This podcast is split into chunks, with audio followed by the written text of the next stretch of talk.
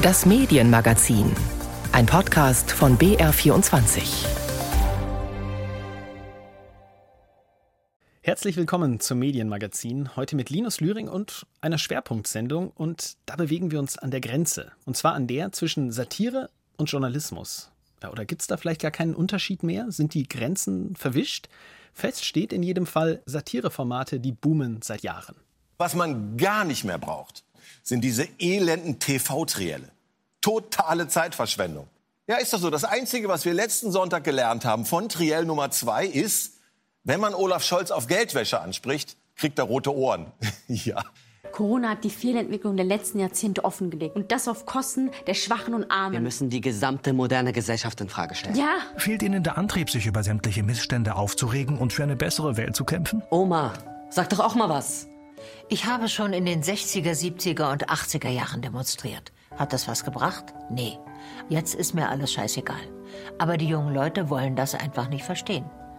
Auto first, Mensch second. Ich bin völlig der Meinung von Christian Lindner. Das Auto ist das letzte liberale Bollwerk gegen den gesunden Menschenverstand. Auto heißt für mich Freiheit, Fortschritt, Feststellbremse. FFF. Ich freue mich sehr, hier in Berlin zu sein. Aber jetzt keine Angst, das wäre jetzt nicht die nächste bayerische Invasion, gell? Auf keinen Fall. Auch mein Platz ist und bleibt in Bayern. Meine Lieben, jetzt lasst uns innehalten. Markus Söder verzichtet auf Markus Söder als Kanzlerin. Vorerst. Das waren Ausschnitte aus der Heute-Show von Maren Kreumann, dem ZDF-Magazin Royal und zuletzt Luise Kinseer bei Nur im Ersten. In den letzten Jahren, da scheinen solche Satire- und Kabarettformate noch mal viel populärer geworden zu sein. Und auch im Netz sind neue Angebote entstanden. Wie hat sich da vielleicht die Arbeitsweise von Satire verändert? Welchen Einfluss haben diese verschiedenen Formate? Und warum hat Satire heute möglicherweise eine größere Verantwortung, als das früher der Fall war? Für diese Sendung habe ich genau das Macherinnen und Macher gefragt. Erstmal begrüße ich aber Dennis Lichtenstein. Er ist der Mann mit dem Überblick heute hier in dieser Sendung. Hallo, grüß Sie. Hallo, Herr Lühring. Herr Lichtenstein, Sie arbeiten an der Österreichischen Akademie der Wissenschaften in Wien und forschen seit Jahren zu Satire. Vielleicht erstmal einen Blick in Ihren Alltag. Ich nehme an, Sie verfolgen alle Formate wie Heute Show, Böhmermann, Die Anstalt, vieles von dem, was wir eben gehört haben. Sie lesen Social-Media-Auftritte wie Postio und anderen. Kommen Sie da aus dem Lachen gar nicht mehr raus oder wird es Ihnen da irgendwann auch zu viel? Nein, also alles zu beobachten oder ständig unter Beobachtung zu haben, das würde kein Mensch aushalten. Ich bin selber Satire-Fan, selbstverständlich, und gucke selber meine Lieblingsformate. Und für Forschungsarbeiten betrachte ich dann eben die ausgewählten Formate, die wir dann in Untersuchungen mit einbeziehen. Und das ist dann meist ein bisschen breiter gemixt, als ich das als Privatmensch mir anschauen würde. Ja, Satire wird populärer in den letzten Jahren. Ich habe das eben so als These in den Raum gestellt. Sie aus der wissenschaftlichen Perspektive, sehen Sie das genauso? Ja, also Satire erlebt seit Jahren in Deutschland, auch in anderen europäischen Ländern und den USA einen regelrechten Boom. Das hat angefangen mit der Heute-Show, die 2009 im ZDF ins Programm kam und für die Macher damals selbst völlig überraschend zu einem Publikumserfolg sich entwickelt hat.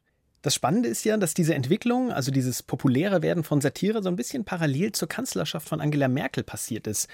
Sehen Sie da einen Zusammenhang oder gibt es ganz andere Gründe dafür, dass Satire beliebter geworden ist? Das ist eigentlich ein totales Paradox, weil keine Figur ist weniger für Satire ausgerichtet als Angela Merkel. Die sorgt nicht für Skandale, die sorgt nicht für Slapstick-Momente, aber das Besondere ist, in ihrer Kanzlerschaft haben wir wahnsinnig viele Krisen erlebt. In Deutschland mit der Migrationskrise, auf europäischer Ebene mit der Eurokrise, weltweit zuletzt mit Corona selbstverständlich. Und diese Momente sorgen für einen Orientierungsbedarf, den Satire aufgreifen kann. Und Satire ist hier in der Lage, auch so ein bisschen als Welterklärer aufzutreten, um politische Missstände nochmal extra zu adressieren. An dieser Stelle würde ich jetzt gerne mal kurz in die USA blicken. Sie haben das eben auch schon angesprochen. Die werden ja oft als Vorbild für Satireformate, vor allem im Fernsehen, betrachtet.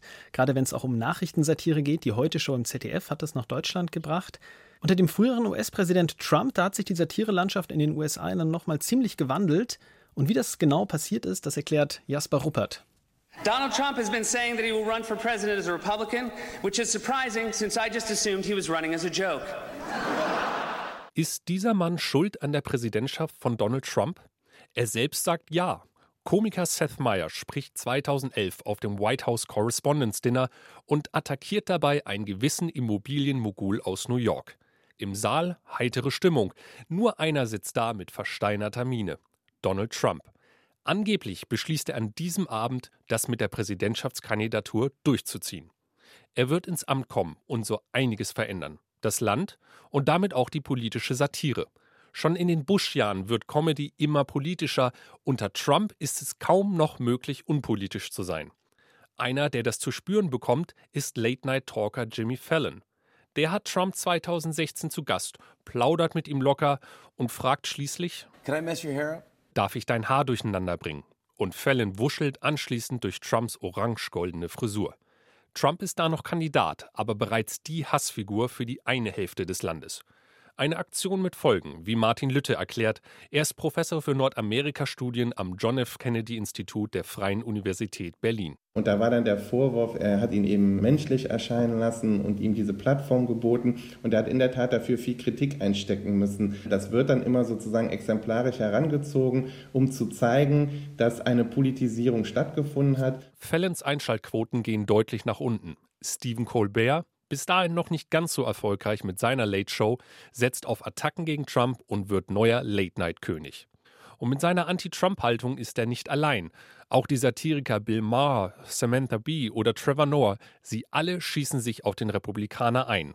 Das ist einfach und kompliziert zugleich, erklärt Martin Lüthe bei Figuren wie Trump ein Stück weit schwierig, nämlich in dem Sinne, dass man immer denkt, dass ein Level von Inkompetenz erreicht, dass man eigentlich nicht mehr parodieren kann. Tatsächlich ist es aber für die politische Kultur in den Vereinigten Staaten ist natürlich so eine Figur wie, wie Trump oder auch vorher zum Beispiel George W. Bush.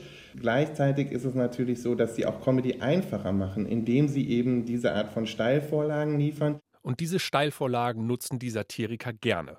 Sie machen über alles Witze, egal ob sein Aussehen. Donald Trump must immediately submit to DNA test to determine to determine whether he is in fact the love child of a human woman and an orangutan from the Brooklyn Zoo.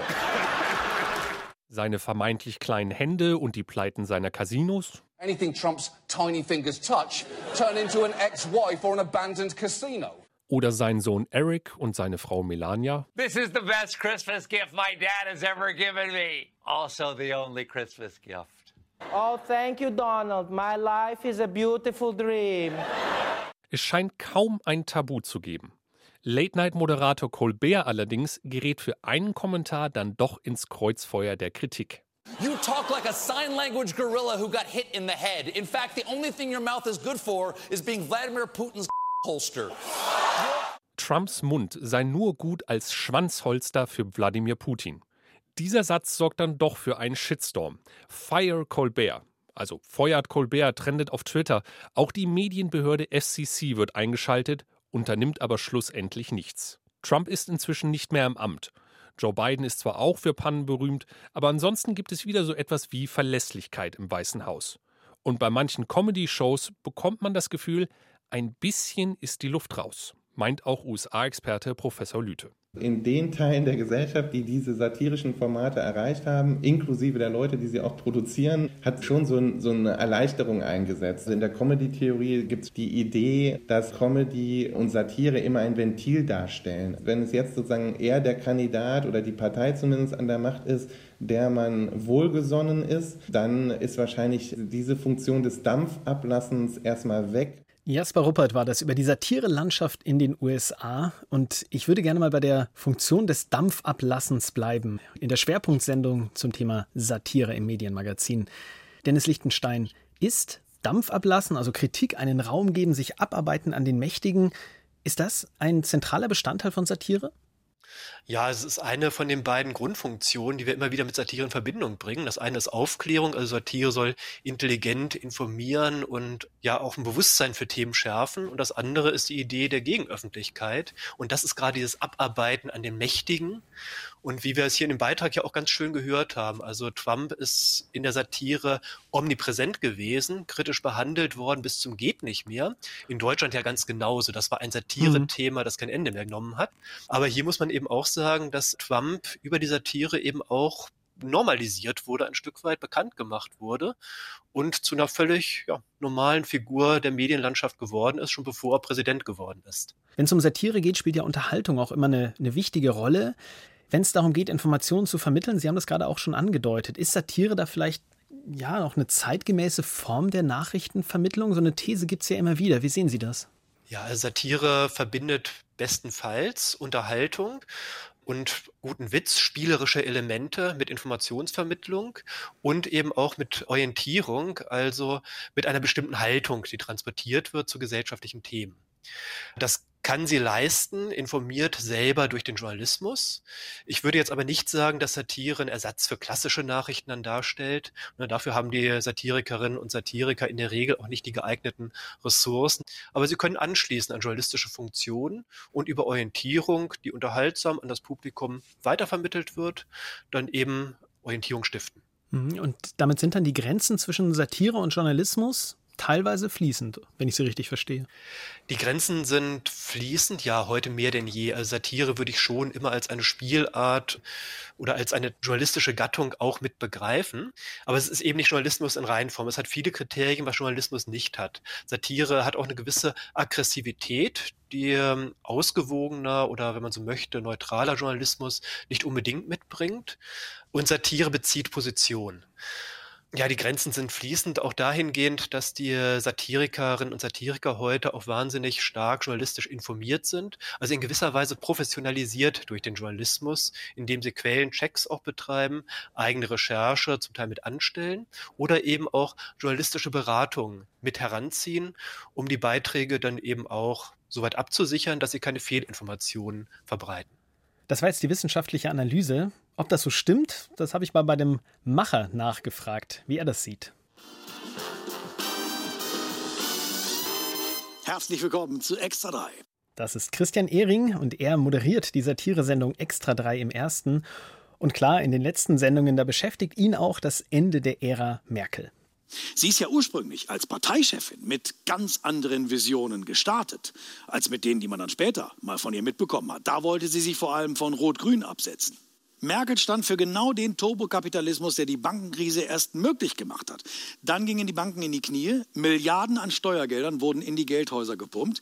Die wurden zum Teil wie im Sozialismus verstaatlicht. Das ist Krisenbewältigung à la Merkel. Die Krise selbst mit herbeiführen, Sie lösen mit anderen Methoden als denen, die man vorher propagiert hatte, die Verantwortlichen für die Krise hofieren und weitermachen wie bisher.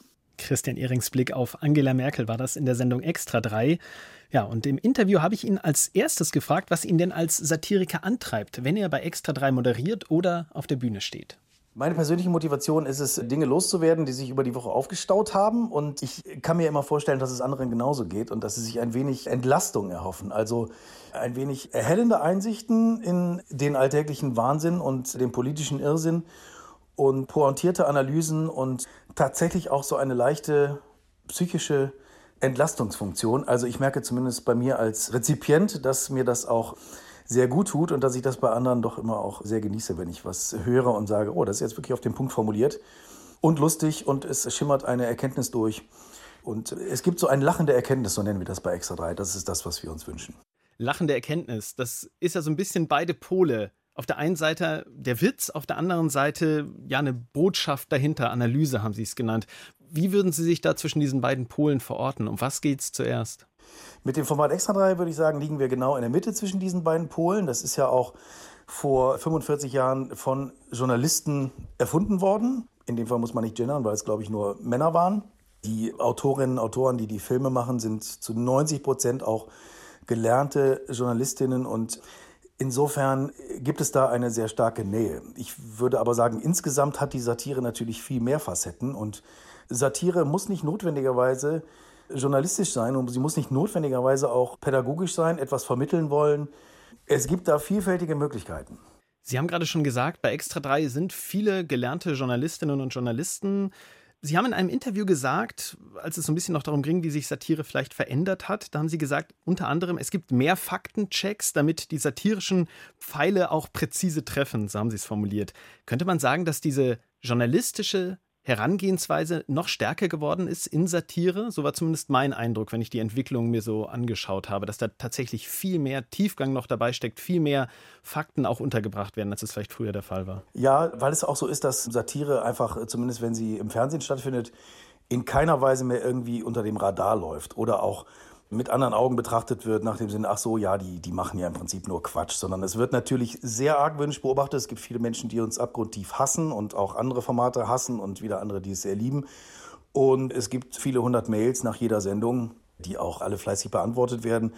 Da ist es immer gut, wenn man die Fakten auf seiner Seite hat. Insofern finde ich, diese These ist Satire, der bessere Journalismus ist auch eine falsche Prämisse, denn im besten Fall arbeitet diese Form der journalistischen Satire eben mit journalistischen Mitteln, was zum Beispiel bedeutet, ja, Faktencheck auch nicht einfach die Recherche von anderen nutzen und zitieren, sondern im Idealfall die Primärquelle checken. Wenn man eine Studie zitiert, guckt man sich die Studie an, kann sie dann auch eben bewerten im Idealfall, spricht vielleicht auch mit Expertinnen und Experten, führt selber Interviews, also das, was journalistisches Handwerk ausmacht. Würden Sie dann aber sagen, dass Satire schaffen kann, durch pointierte, durch überspitzte Darstellung von Dingen ein Interesse zu wecken bei Menschen, die sagen, das wusste ich noch gar nicht, da suche ich mal genauer nach, da schaue ich mir dann auch ernste journalistische Formate an, um mich beispielsweise über die Klimathematik stärker zu informieren. Glauben Sie, es gibt so eine Wirkung? Ja, das kann ich natürlich nicht abstreiten. Zum einen, weil ich auch den öffentlich-rechtlichen Programmauftrag natürlich äh, inhaliert habe quasi. Und zweitens, weil auch in mir wahrscheinlich doch auch ein verhinderter Pädagoge steckt. Und da ich weiß, dass zum Beispiel Extra 3 auch von vielen 14- bis 18-Jährigen gesehen wird, hoffe ich, dass es so ist, dass dann auch viele sagen, ich nutze diesen Anstoß, um mich mehr mit Politik zu beschäftigen. Es gruselt mich etwas, wenn Menschen sagen, ich gucke nur noch Extra 3 und Heute Show und sonst gar keine Nachrichten mehr. Das finde ich seltsam, das finde ich auch nicht richtig.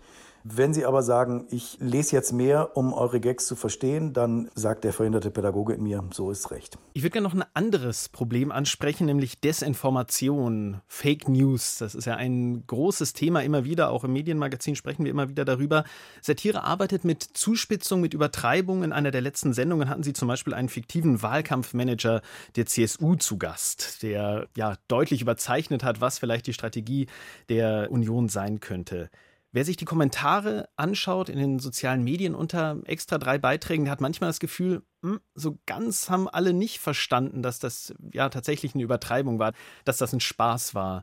Glauben Sie, dass Satire da in diesem Zusammenhang mit der Desinformation nochmal eine besondere Verantwortung zukommt? Ja, natürlich hat Satire da schon eine Verantwortung, auch drauf zu schauen, wird das verstanden, was man sagt. Aber wenn man es immer noch einfacher, noch einfacher macht und noch mehr erklärt und auch alles noch mehr eins zu eins wird und nur noch Haltung, nur noch Meinung oder nur noch Wissensvermittlung, dann verrät Satire natürlich auch ihren Kern. Ich kann aber nicht verhehlen, dass wir da auch tatsächlich immer wieder sehr genau hinschauen und alles, was wir sagen und machen, vielfach diskutieren intern. Das wir immer wieder fragen, passt der Witz genau so, trifft es den richtigen Feind, muss man es vielleicht anders formulieren? Wird hier was nicht ganz klar? Schwingt da irgendwas Komisches mit, was wir gar nicht ausdrücken wollen? Und das ist tatsächlich auch stärker geworden, als es zum Beispiel vor zehn Jahren war. Also Sie meinen die Diskussion, was wie wirken könnte, gerade auch bei der Seite, die Sie eben nicht kritisieren möchten? Gerade in Zeiten von Fake News und von einer sehr aufgeheizten, emotionalisierten Debatte ist es wichtig, dass die Dinge auch dann so verstanden werden. Also ein Idealfall für mich war zum Beispiel eine, längere Passage über die katholische Kirche und den Missbrauchsskandal. Wir hatten nachher sehr viel Zuspruch von Betroffenen, die sagten, danke, dass wir gehört wurden. Danke, dass ihr das so auf den Punkt gebracht habt. Wir wurden nicht so getriggert, dass wir wieder durch dieses Leid gehen mussten, durch irgendwelche Witze, die da völlig unpassend waren. Es war genau richtig. Und auf der anderen Seite war es eben auch so wasserdicht, dass es auch von Seiten der Kirche keine Möglichkeit gab, da irgendwie dazwischen zu grätschen und zu sagen, hier habt ihr was Falsches gesagt. Es gab da tatsächlich null Reaktion. Das ist schon sozusagen ein idealer Fall und gemessen an dem, was wir uns vorstellen, läuft es dann wirklich richtig gut.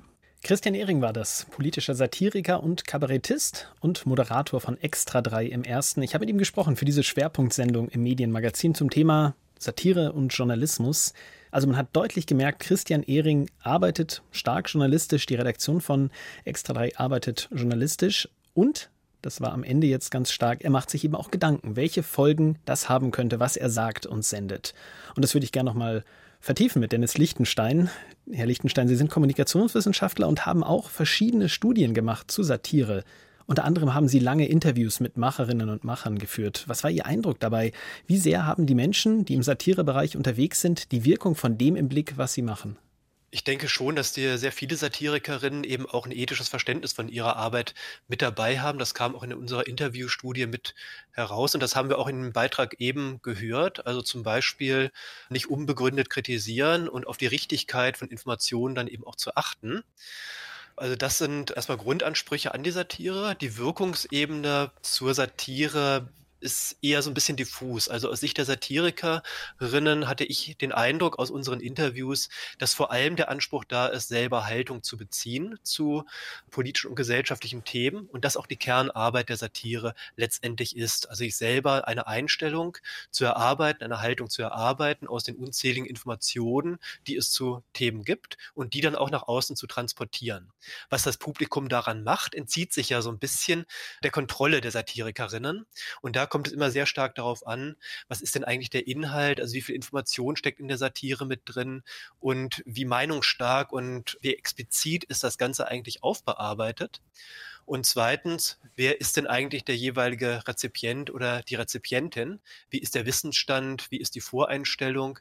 Und was denkt derjenige oder diejenige denn eigentlich, was da gerade konsumiert wird? Also sind das unterhaltsame Nachrichten oder ist das ein Unterhaltungsprogramm, das zufällig auch mal ein politisches Thema mitstreift? Und je nachdem unterscheiden sich die Verarbeitungsprozesse von Satire dann doch sehr stark und auch die Wirkungen, die man eventuell erwarten kann. Sie haben gerade den Wissensstand genannt. Ist das eigentlich so der Kern des Problems, dass Satire möglicherweise zu Falschinformationen beitragen kann, weil Satire eben anspruchsvoll ist? Man braucht ein gewisses Vorwissen, um manche Gags, manche Anspielungen zu verstehen. Also ist deswegen Satire vielleicht oft auch ja missverständlich? Auch da müssen wir zwischen verschiedenen Formaten unterscheiden. Also es gibt den berühmten Schlagzeilenhumor, in dem dann meinetwegen einzelne Zeitungsausschnitte kurz an die Wand geworfen werden und der Satiriker, die Satirikerin macht einen schnellen Witz über das politische Thema und Grundvoraussetzung ist vielleicht gerade mal, dass man den Namen der Kanzlerin kennt und vielleicht mit dem Politikfeld so ganz grob was anfangen kann. Und dann gibt es die elaboriertere Satire, in der Themen dann eben auch vertieft werden. Und hier ist es tatsächlich dann eben auch vonnöten, dass das Publikum in der Materie ein Stück weit drin ist durch einigermaßen regelmäßige Zeitungslektüre oder das Verfolgen von Fernsehnachrichten, um auf die Weise dann eben auch den Kontext der Witze zu begreifen und die Witze entsprechend auch zu verstehen. Ein Problem ist sicherlich auch, dass durch die sozialen Netzwerke sich manche Sachen einfach nochmal viel, viel stärker verbreiten und auch aus dem Kontext gerissen werden und ja jeder auch so eine Art privater Hobby-Satiriker werden kann. Ja, im Online-Bereich ist die Satire praktisch zum Wildwuchs geworden. Für die Satirikerinnen und Satiriker ist es erstmal eine wahnsinnige Herausforderung, weil man schnell auf Ereignisse reagieren muss, bevor jemand anderes den guten Witz auf Social Media gesetzt hat. Und gleichzeitig hat man natürlich die Konkurrenz zu jede Menge anderer Gruppen, zum Teil auch politischer Aktivisten, die dann auf Ereignisse anspringen und auch mit den Mitteln der Satire dann arbeiten. Also im Grunde die Satire sich einverleiben und politische Positionen zu aktuellen Themen dann nach außen zu kommunizieren und auf die Weise eine größere Wirkung, eine größere Reichweite dann auch zu erzielen. Das Thema Konkurrenz, das habe ich besprochen mit Martina Werner. Die ist nämlich Redakteurin bei einem Dinosaurier unter den Satireformaten, so würde ich es mal ausdrücken, nämlich Titanic. Diese Zeitschrift gibt es gedruckt seit 1979, nicht ganz so lange, aber immerhin seit 25 Jahren ist Martina Werner bei Titanic Redakteurin. Und ich habe sie eben als erstes gefragt, wie denn die sozialen Medien ihre Arbeit und das Magazin beeinflusst haben. Ja, Social Media hat uns anfangs große Angst gemacht. Man muss dazu wissen, wir sind alle unglaublich faul und haben alle unglaublich wenig Lust zu arbeiten. Und anders als bei Ihnen in den öffentlich-rechtlichen haben wir auch keinen großen Stab, der sich dann mit Social Media befasst. Das heißt, wir machen das alles nebenbei, sozusagen als Hobby. Und das hat uns natürlich erstmal überhaupt nicht gepasst. Mittlerweile hat sich da, glaube ich, die Meinung ein bisschen geändert. Es ist so, dass durch die Social Media Verfügbarkeit wie auch den schnellen Witz extrem schnell rausknallen können, den wir sehr häufig haben. Dazu muss man wissen, wir sind ein Magazin, das im Print erscheint, ganz klassisch, und unser Abgabetermin liegt fast zwei Wochen vor dem Erscheinungstermin. Das heißt, wir können den schnellen Witz, den reaktiven Witz im Heft ganz, ganz selten machen. Wir wissen ja einfach nicht, was ist in vier, fünf, sechs Wochen los. Dafür ist Social Media für uns natürlich sehr praktisch. Noch dazu kommt, dass man über Social Media eine prima Filterwirkung hat. Das heißt, wir können jeden Witz daraufhin abchecken, ist der gut genug fürs Heft oder hauen wir ihn schnell in Social Media raus. Deswegen hat man mittlerweile unseren Frieden damit gemacht. Sie haben sich gerade als faul bezeichnet als Redaktion. Wenn ich mir aber das Facebook-Profil so anschaue, da ist Titanic ja alles andere als faul. Mein Eindruck war, dass Sie sich da schon sehr professionalisiert haben und ja, schon eine Frequenz haben, die man ja schon auch als ambitioniert bezeichnen kann. Ja, das liegt aber an unserer reinen Genialität. Nein, also wenn man den ganzen Tag zusammensitzt und sich lustige Dinge überlegt, fällt tatsächlich sehr viel ab, wo man einfach sagt, oh, das ist super, komm, lass uns das jetzt einfach posten, das passt auf die Situation. Und da gibt es eine gewisse Professionalität auch, dass man weiß, wie man sich handwerklich einem Thema nähert, die meisten bei uns machen das auch schon relativ lange. Und ich möchte auch nicht vergessen, dass wir sehr, sehr gute und sehr nette Zuträger haben, die uns von außen dann auch etwas zuliefern und da auch sehr viel Content schaffen. Das heißt Hinweisgeber sozusagen. Sie haben von der Schnelligkeit gesprochen. Satire ist schneller geworden. Haben Sie auch das Gefühl, dass es da so einen größeren Druck gibt, vielleicht eben auch aus so einer Masse herauszustechen? Ist es dadurch vielleicht auch ja, kontroverser geworden? Läuft man da nicht auch manchmal Gefahr, übers Ziel hinauszuschießen, weil man sich einfach so unter so einem gewissen Druck fühlt? Also wir laufen immer Gefahr, über das Ziel hinauszuschießen. Unsere Anwältin sagt uns jedes Heft, das dürft ihr auf keinen Fall drucken. Ihr steht mit einem Bein im Knast. Die arme Frau hat eine sehr hohe Leidensfähigkeit, denn wir machen natürlich immer genau das, was wir wollen. Ich glaube, man muss sich diesem Druck, muss man sich einfach entgegenstemmen und muss sagen, wir versuchen nur das loszuwerden, was auch wirklich unseren Qualitätsmaßstäben entspricht. Meistens tun wir das. Eigentlich kommt es nicht vor, dass wir Sachen veröffentlichen, hinter denen wir nicht stehen. Und dadurch mag das für andere Konkurrenten zutreffen. Wir lassen uns diesen Druck irgendwie nicht unterkriegen. Aber nochmal die Nachfrage. Ich habe teilweise das Gefühl, dass es schon schriller geworden ist von beiden Seiten. Einerseits von den Macherinnen und Machern, also Ihnen, aber auch vom Publikum. Charlie Hebdo, die Auseinandersetzung war natürlich so die, die Spitze des Eisberges, aber dass man Satire heute viel, viel stärker wahrnimmt und auch, ja, vielleicht ernster nimmt, als man sie vielleicht nehmen sollte. Ist das auch eine Beobachtung, die Sie haben? Das ist die prinzipielle Problematik der größeren Sichtbarkeit von Empörungen. Das war früher ja nicht so. Früher wurde das Heft veröffentlicht und irgendjemand hat sich am Bahnhofskiosk darüber aufgeregt und das war's. Durch die Möglichkeit eines wunderbaren Shitstorms bekommt alles eine sehr große Bedeutung und wird alles sehr schnell hochgekocht. Wir haben uns mittlerweile die Meinung zu eigen gemacht. Wir erwarten jeden Shitstorm und wir lächeln ihn dann einfach weg. Es ist Quatsch, sich über alles, worüber sich jemand aufregt, aufzuregen und alles an sich ranzulassen. Und ich glaube, wenn man sich versucht, diesen Schuh anzuziehen, dass man keine Empörung oder zu viel Empörung ernten will, das funktioniert nicht. Bei uns ist es tatsächlich so, wir nähern uns der Sache vom Witz her. Wenn der Witz gut ist, wird der Witz gemacht. Und ob da jetzt eine Empörung folgt oder keine Empörung folgt, ist uns völlig egal. Ich glaube, dass das zum Beispiel im Fernsehen ein bisschen anders ist. Ich glaube, da ist die Empörung einfach ein ganz großes Verkaufsargument. Aber bei uns ist es so, bei den paar Heften, die wir verkaufen, wir haben ganz treue Käufer und Leser, müssen wir den kalkulierten Tabubruch eigentlich nicht vollziehen. Eine generelle Frage dann noch in dem Zusammenhang. Welche Rolle spielt Mut aus Ihrer Sicht in der Satire? Sie haben gerade den Punkt Tabubruch angesprochen. Puh, schwierig. Also jetzt, da geht es um konkreten Mut. Im Zusammenhang mit den Anschlägen auf Charlie Hebdo hatten wir natürlich große mediale Öffentlichkeit. Und damals wurden wir immer wieder gefragt, habt ihr denn keine Angst? Wenn wir gesagt haben, nein, wir haben keine Angst, wurde nachgefragt, aber Sie haben doch bestimmt Angst. Nein, wir haben keine Angst. Aber Sie müssen doch Angst haben. Nein, wir haben keine Angst.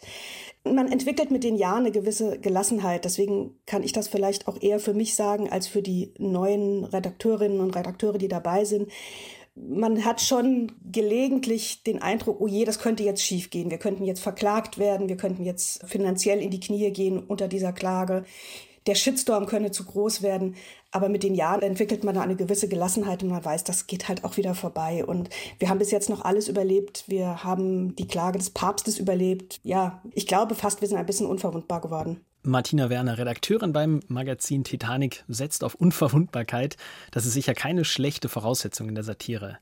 Zum Ende dieser Schwerpunktsendung zum Verhältnis von Satire und Journalismus möchte ich jetzt gerne noch einen Blick in die Zukunft werfen. Dennis Lichtenstein, Kommunikationswissenschaftler mit dem Schwerpunkt Satire, ist noch zugeschaltet. Herr Lichtenstein, ich habe den Eindruck, dass es einen großen Boom neuer Formate gab in den letzten Jahren, darüber haben wir auch gesprochen, aber dass eben jetzt so eine Art Sättigung erreicht ist, dass jede Sendung, jede Website so ihre eigene Blase gefunden hat, das Publikum gefunden hat und dass da jetzt nichts mehr nachkommt, dass da einfach so ein Höhepunkt der Satire erreicht ist. Sehen Sie das ähnlich? Puh, das würde ich jetzt so erstmal nicht zwingend finden zumindest. Also klar, wir haben ein wahnsinniges Angebot, auch eine wahnsinnige, ja, Konkurrenz vielleicht auch unter den Formaten mittlerweile erreicht und die Aufmerksamkeit der Menschen ist ja irgendwo begrenzt. Nein, aber ich denke schon, dass sich weitere Spielarten von Satire entwickeln. Wir haben in den letzten Jahren gesehen, dass sich Satire stark politisiert hat und eben auch für unterschiedliche, ja, politische Richtungen mit eingetreten ist. Also wir haben immer noch die klassische linke Satire, wir haben Formen von liberaler Satire, Satire. Wir haben mit Caroline Kebekus eine Satire-Sendung, die voll auf Female Empowerment setzt. Also es ein bisschen spezialisiertere Formen von Satire vielleicht können sich jetzt auch noch künftig entwickeln. Und ich denke, dass im Social-Media-Bereich hier ein ganz großes Potenzial auch mit dabei ist. Weil der Unterschied von Social Media zu der traditionellen massenmedialen Öffentlichkeit ist ja, dass man sich hier leisten kann, auch kleinere Publika zu erreichen und ein bisschen zielgruppengenauer eben auch die Leute zu adressieren. Und da können wir nochmal vielleicht sogar eine größere Diversifizierung von Satire mit erwarten. Vielleicht auch neue Formen von Mitmachsatire, wobei das Publikum dann angehalten ist, dann selber nochmal Satire weiter zu verbreiten. Oder vielleicht auch ja, in die Entwicklung von Gags stärker mit einbezogen wird. Social Media sind interaktiv, auch da sind noch nicht alle Potenziale ausgereizt. Also Sie sehen den Höhepunkt von Satire noch nicht erreicht, erwarten weitere Entwicklungen. Ich würde gerne noch einen Gedanken mit Ihnen besprechen, den Christian Ehring auch geäußert hat, nämlich als unser Interview schon zu Ende war. Da hat er nämlich noch gesagt, dass er den Eindruck hat, dass Satire an sich ernster, politischer wird, aber gleichzeitig die politische Kommunikation immer unernster und immer satirischer. Droht da Satirikerinnen und Satirikern vielleicht so auf dem eigenen Feld Konkurrenz von ja auch öffentlicher Seite, also beispielsweise die Bundesregierung, die ja während der Corona-Krise fürs Zuhausebleiben geworben hat in der Kampagne Besondere Helden und da hieß es, wir sollen alle faul sein wie die Waschbären. Was könnte so eine Entwicklung bedeuten für Satirikerinnen und Satiriker? Ja, Satire spielt immer im Umfeld eines politischen Zeitgeistes und sicherlich auch in Interaktion mit den politischen Akteuren und anderen gesellschaftlichen Akteuren und wie die jeweils kommunizieren. Wir haben jetzt eigentlich über die letzten Jahre eine Phase gesehen in der großen politischen Krisen, in der Satire ja auch herausgefordert wird, Haltung zu beziehen. Und ja, das ist ein Stück weit auch so diese Ernsthaftigkeit von Satire, die ähm, Herr Ehring wahrscheinlich gemeint hat. Also, dass Satire eben auch versucht, sich zu positionieren und im Sturmgewitter der großen Krise auch noch ein bisschen als Leuchtturm dann dazustehen. Und gleichzeitig haben wir die Akteure, die versuchen, eben Satire als Stilmittel auch zu nutzen, um ihre eigenen Positionen dann nochmal in einer laut gewordenen Medienumgebung stärker durchdringen zu lassen und Botschaften noch eine größere Nachhaltigkeit dann eben zu geben. Und tatsächlich kann man sagen, dass auch die Politik das Mittel der Satire immer mehr nutzt, vielleicht auch ein Stück weit instrumentalisiert und Satire auch zu einer Spielart der Kommunikation der Politikerinnen und Politiker mit geworden ist. Also Sie sehen den Höhepunkt der Satire noch lange nicht erreicht. Zum Abschluss hätte ich noch eine Frage, die ich allen Gesprächspartnerinnen und Gesprächspartnern für diese Sendung gestellt habe. Herr Lichtenstein, wer hat aus Ihrer Sicht das größte Satirepotenzial aus den Personen, die jetzt gerade ins Kanzleramt streben? Das größte Satirepotenzial schöpft bereits Armin Laschet aus. Das ist jetzt im Gegensatz zu Angela Merkel jemand, der zumindest im Laufe der Kandidatur seine Slapstick-Momente mitgebracht hat und ja, eben als Person leicht aufs Korn zu nehmen ist. Während andere, jetzt meinetwegen Olaf Scholz mit den großen Skandalen, jetzt in der ähm, Cum-Ex-Affäre, wäre jetzt eher jemand, der für die Aufklärungssatire, die vielleicht so ein bisschen informativer arbeitet, eher ein Kandidat, der dort aufs Korn zu nehmen ist.